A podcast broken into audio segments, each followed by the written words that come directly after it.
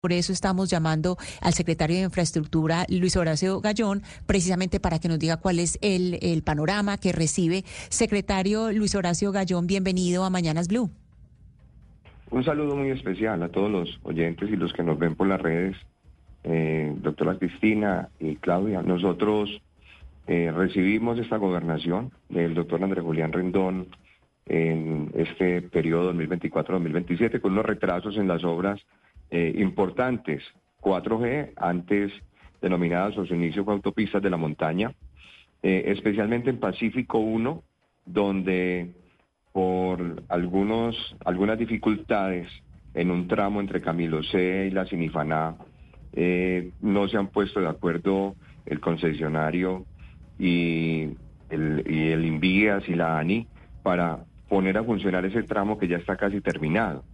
Eh, hay unos recursos, una, un, diferendo contractual entre el concesionario y el Invías para un una parte que se dañó de un fuente eh, y donde se llevó una Secretario. Señora. secretario Gallón, le, propongo, le propongo que primero le dibujemos el panorama a los oyentes de cuáles son las que están en Antioquia, porque, por ejemplo, hay unas vías que pasan 100% en Antioquia, estas 4G, que son, por ejemplo, Mar 1, Mar 2, Pacífico 1, Pacífico 2, las vías del NUS, el Magdalena 2, la conexión norte. Esas pasan 100% en Antioquia. Hay otras que eh, pasan, por ejemplo, por Caldas, que es, por ejemplo, Pacífico 3, o eh, Antioquia Bolívar, que hay un, tramo, pues, que también está, eh, que también pasa eh, por acá, por Antioquia. Empecemos por decir cuáles son de las 4G las que están sin terminar, cuáles están sin, sin acabar. Sí, las que tenemos dificultades hoy, en el túnel del Toyo que comunica a Pacífico 1, Pacífico 2, Pacífico 3 con Mar 2, ¿cierto? y con Mar 1, que esa es muy importante porque va a comunicar a todo el Pacífico colombiano con el centro del país y con el norte del país. Va a comunicar los dos puertos, los del Pacífico más los puertos de Urabá nuestros, más la costa atlántica, y va a tener una cercanía de eh, ejemplo de Bogotá con el puerto de Urabá en más de 300 kilómetros que ayudaría para la parte logística y la competitividad del país. Yo lo que quiero decir inicialmente, doctora Cristina, es que las vías eh, autopistas de la montaña, vías 4G, son vías de la nación inicialmente, que Antioquia está ubicado en, una, eh, en un aspecto geográfico fundamental para la competitividad nacional que el país primero se desarrolló en las vías del eje cafetero, en las vías de la costa atlántica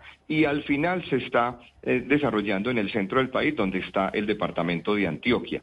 Entonces para nosotros es fundamental que, los colombianos y que todo el país entienda que nosotros en Antioquia somos colombianos, que son necesarias estas vías para la competitividad de Colombia, no únicamente de Antioquia, que todas estas vías tienen una conexión del norte al sur del país y del oriente al occidente del país para acercar estas regiones hacia los puertos, que es lo fundamental que por la que se concebieron estas vías. Entonces Bogotá se va a beneficiar, Yopal se va a beneficiar, la costa atlántica se va a beneficiar, el sur del país, el Putumayo se va a beneficiar, porque estamos viendo como si fuera un regalo que le dieron al departamento de Antioquia. No, esto es un regalo para todo el país, esto es una obra necesaria para todo el país. El gobernador Andrés Julián Rendón en la eh, en el discurso de posesión dice, nosotros no podemos frenar el desarrollo del departamento, pero menos el desarrollo del país. Y más cuando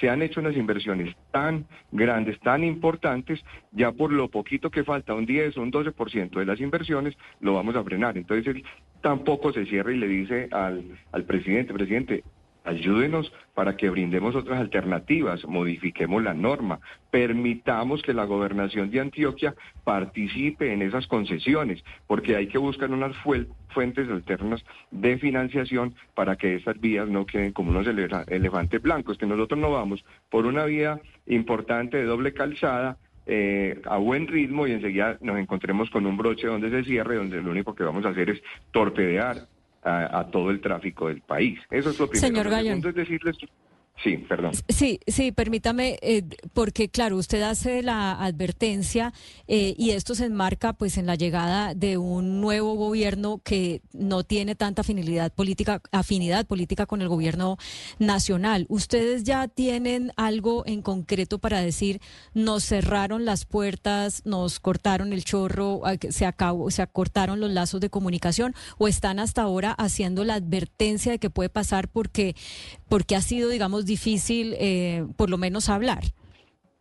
No, nosotros eh, recibimos del empalme del gobernador Aníbal Gaviria esta situación, que hay un retraso en el túnel del Toyo, que falta la contratación de los equipos electromecánicos de este, de este túnel, que lo de Pacífico 1 todavía no está funcionando, que no han contratado la vía entre Cuatro Palos y el municipio de Caldas para poder comunicar esa vía 4G, que nosotros vemos que lo de Magdalena 2 viene muy lento, con un ritmo lento de contratación, entonces que hay, puede haber una iliquidez del gobierno nacional en ese tema, pero nosotros lo que queremos es ir a ayudar a subsanar, a que nos den la, posibilidad de, conversar para ver hasta dónde podemos, porque muchos de estos convenios ya están, ya esos FIAs están contratadas.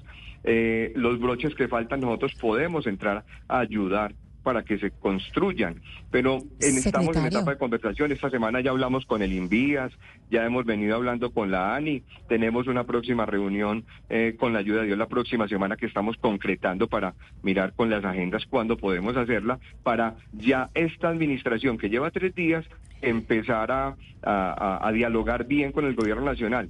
¿Qué queremos nosotros? Que lo que ya está contratado, que lo que ya se ha hecho en convenio, simplemente se adelanten o se pongan al día esas obras para que eh, por ejemplo, el túnel de Toyo que se debiera inaugurar en el 2025, lo podamos inaugurar en el 2025. Eso es lo que nosotros queremos. Secretario Gallón. Ser unos amigables componedores de, ese, de, este, de este proceso, de esa lentitud que van en algunas obras del Gobierno Nacional. Sí, secretario Gallón, usted nos dice que ha hablado con Invías y con la ANI, pero pues no nos dice si, si eh, de alguna manera se ha podido acercar al, al secretario, al ministro William Camargo, por una parte. Eh, y esa es la primera parte de mi pregunta, si usted ha buscado ese acercamiento con el ministro William Camargo. Y en segundo lugar, el gobernador, el exgobernador eh, Aníbal Gaviria había, hecho un cálculo, un cálculo de dos billones de pesos, que era lo que se necesitaba. ¿Usted qué es lo que recibe? ¿Cuál es el cálculo que usted hace para poder terminar estas vías, para poder continuar con las obras? Nosotros creemos que lo que está contratado faltan esos dos billones que dice el gobernador, el exgobernador Aníbal. Pero, eh, por ejemplo, el broche que hay de Caldas a cuatro palos que no está contratado, ese es un broche que vale alrededor de 700, 800 mil millones. Nosotros creemos que son alrededor de 3 billones de pesos para complementar y tener eh, realmente todas las vías 4G y las autopistas de la montaña en eh, ejecución y además con posibilidades de inaugurarlas antes del 2026-2027. Entonces, ya con el director regional de Invías, ya él está haciendo el acercamiento. Hoy ya tuvimos un PMU para hablar de un tema del Tonusco con la ANI. Eh, yo creo que para esta semana ya salen fluidas todas las reuniones para uno tener en concreto qué es, lo, qué, es cómo va a ser el, relacionamiento entre el gobierno nacional y el gobierno departamental en todo este tema de estas obras de infraestructura. Pero lo claro es que el gobernador es un tipo respetuoso, nosotros vamos a trabajar eh, con la institucionalidad, el gobierno nacional en este tema es nuestro gran aliado, nuestro gran socio, nosotros somos colombianos. Nosotros colombianos, nosotros no, tenemos un país total diferente para nada. Nosotros somos,